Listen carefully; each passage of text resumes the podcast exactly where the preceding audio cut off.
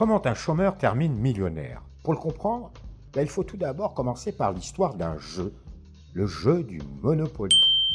Le Monopoly est un jeu de société américain, mondialement connu, avec un exceptionnel succès, puisque depuis 1935 et aujourd'hui encore, c'est un milliard de joueurs dès son lancement aux États-Unis.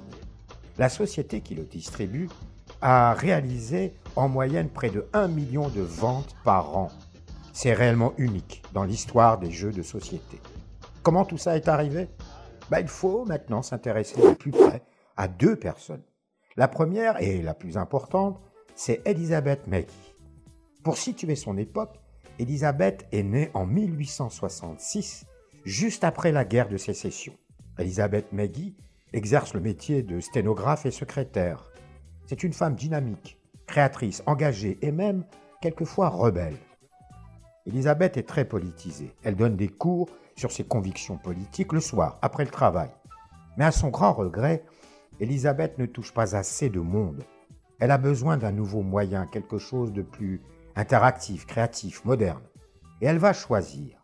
Et elle va comprendre qu'au tournant du XXe siècle, les jeux de société devenaient de plus en plus courants dans les foyers de la classe moyenne.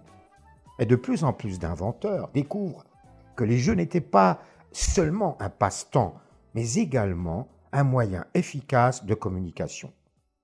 Et c'est alors, à 37 ans, en 1903, Elisabeth invente un jeu de société ayant uniquement pour but de montrer la nature antisociale du monopole sur les sols. Elle s'inspire d'ailleurs de l'économiste Henry George. Elle souhaite une propagation la plus large possible de son jeu et surtout de l'idée politique qu'il transporte. Le brevet est enregistré un an plus tard, le 5 janvier 1904. C'est le début de l'histoire de ce jeu. Elle l'appelle le jeu du propriétaire foncier. Pour elle, il a pour but de dénoncer l'oppression des rentiers de l'immobilier sur les locataires.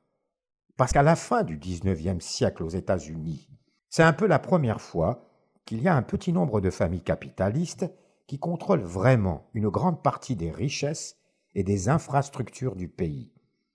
C'est l'époque de Carnegie dans l'acier, de Vanderbilt dans les chemins de fer, de Rockefeller dans le pétrole. Et Elisabeth trouve que ce n'est pas bien que ces gens contrôlent autant de ressources. Et son jeu est fait précisément pour essayer de démontrer et de dénoncer ça.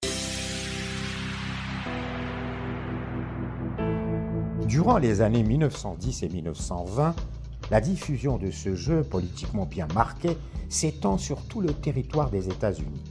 Le jeu se diffuse sur les campus auprès des professeurs, des étudiants, dans le milieu des intellectuels de gauche et parmi aussi les Quakers.